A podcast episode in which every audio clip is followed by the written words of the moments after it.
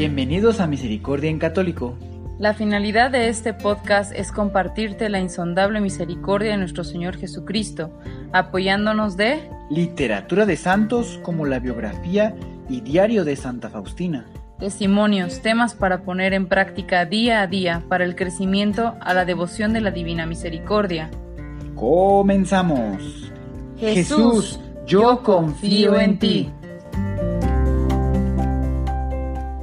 Bienvenidos a Misericordia en Católico. El día de hoy vamos a comenzar el diario de Santa María Faustina Kowalska en el numeral número 107. Ya sea que lo estés escuchando a través de alguna plataforma de podcast o a través de YouTube, pues bienvenido. Pues así como al principio acabo de mencionar, vamos a dar comienzo con el numeral 107. Les recuerdo que en este podcast subimos muchas temáticas relacionadas a la misericordia. Tenemos diferentes tipos de temáticas. Ya, gracias a Dios, ya tenemos más de un año a la fecha de publicación de este audio eh, o de este video, depende de donde lo estés viendo, en el cual se está subiendo contenido para evangelizarnos, para crecer y que apoyemos a los demás en esa evangelización para que conozcan más a Dios Padre Todopoderoso. Pues bueno, vamos a continuar, queridos hermanos. Oh Dios mío, he conocido que no soy de esta tierra. El Señor me lo ha inculcado en mi alma. En alto grado, estoy presente más en el cielo que en la tierra, aunque no descuido en nada mis deberes.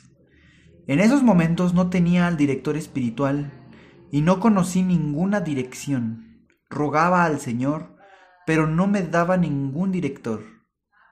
Jesús mismo es mi maestro desde la niñez hasta ahora. Me ha conducido a través de todas las selvas y todos los peligros.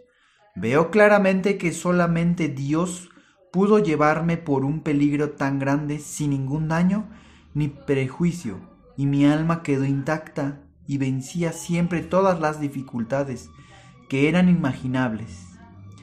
Salía, sin embargo, el Señor me dio el director, pero más tarde. Después de esos sufrimientos, el alma encuentra una gran pureza de espíritu en una gran cercanía con Dios, aunque tengo que decir que durante los tormentos espirituales ella está cerca de Dios, pero está ciega y la mirada de su alma está envuelta en tinieblas, y Dios está más cerca de esta alma sufriente, pero todo el secreto está precisamente en ella y no lo sabe. No solo afirma que Dios la ha abandonado, sino que dice ser el objeto de su odio.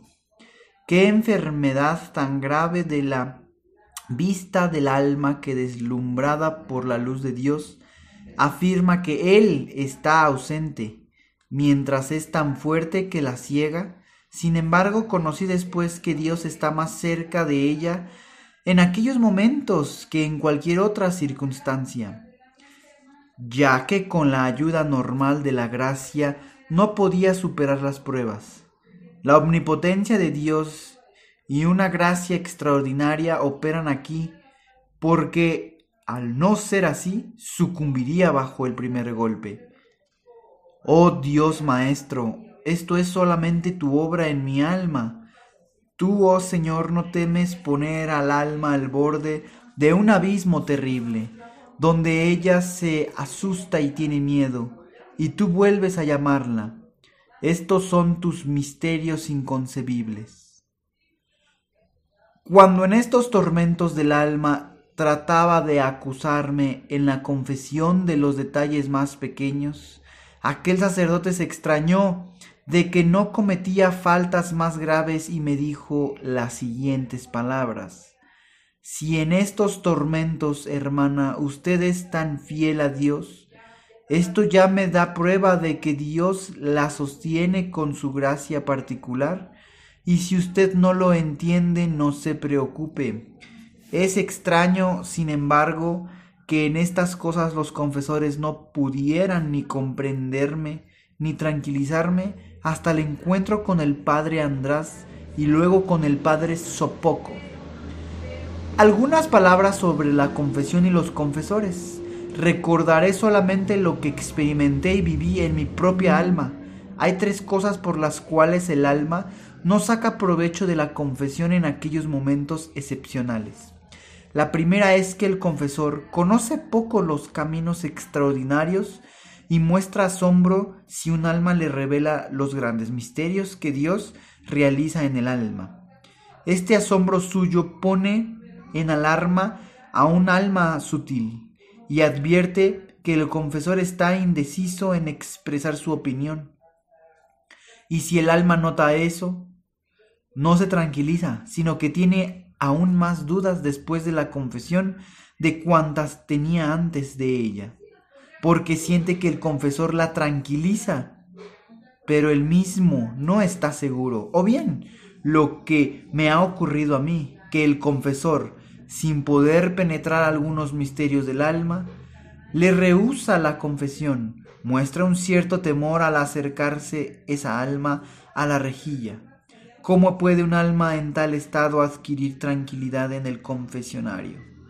Visto que es tan sensible a cada palabra del confesor, según mi parecer, en estos momentos de visitas especiales de Dios en el alma, si el sacerdote no la entiende, debería referirla a un confesor con experiencia y conocimiento, o él mismo adquirir luces para dar al alma lo que ella necesita, y no rehusarle simplemente la confesión, porque de este modo la expone a un peligro, gran peligro, y más de un alma puede abandonar el camino en el cual Dios quería tenerla de modo particular.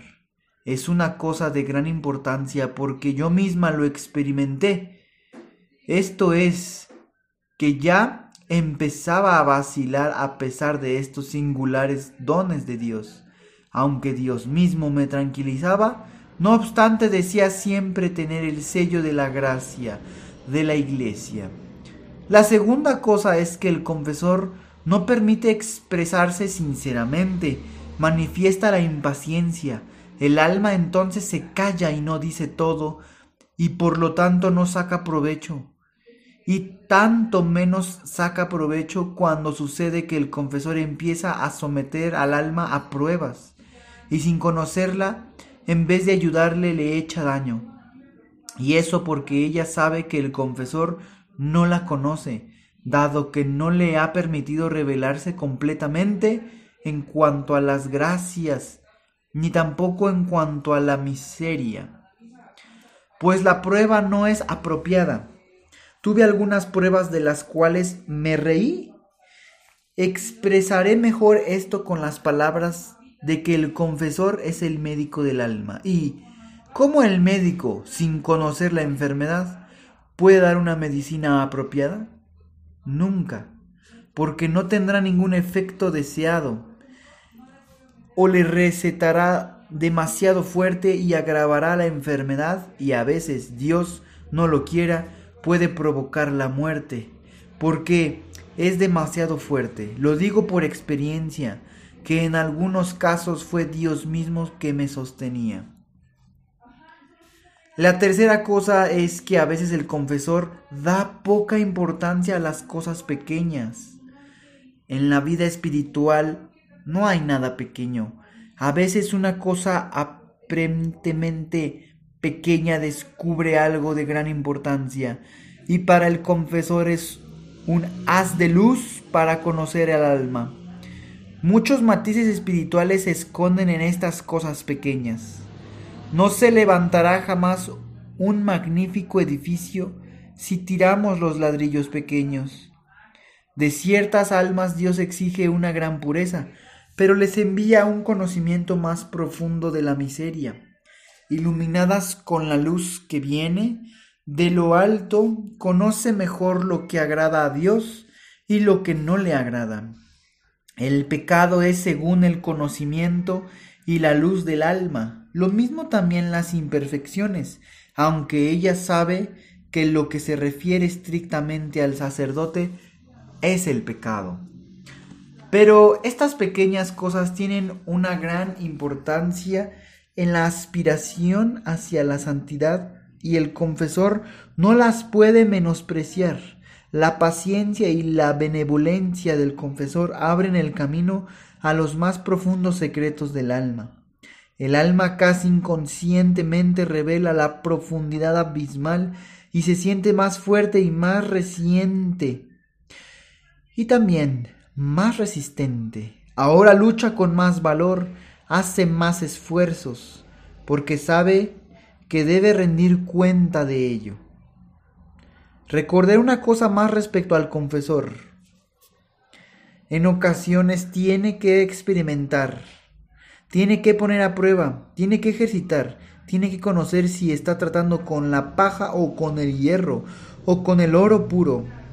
Cada una de estas tres almas necesita ejercitarse de modo diferente. El confesor debe necesariamente formarse una opinión clara de cada una para saber lo que puede soportar en determinados momentos, circunstancias y casos.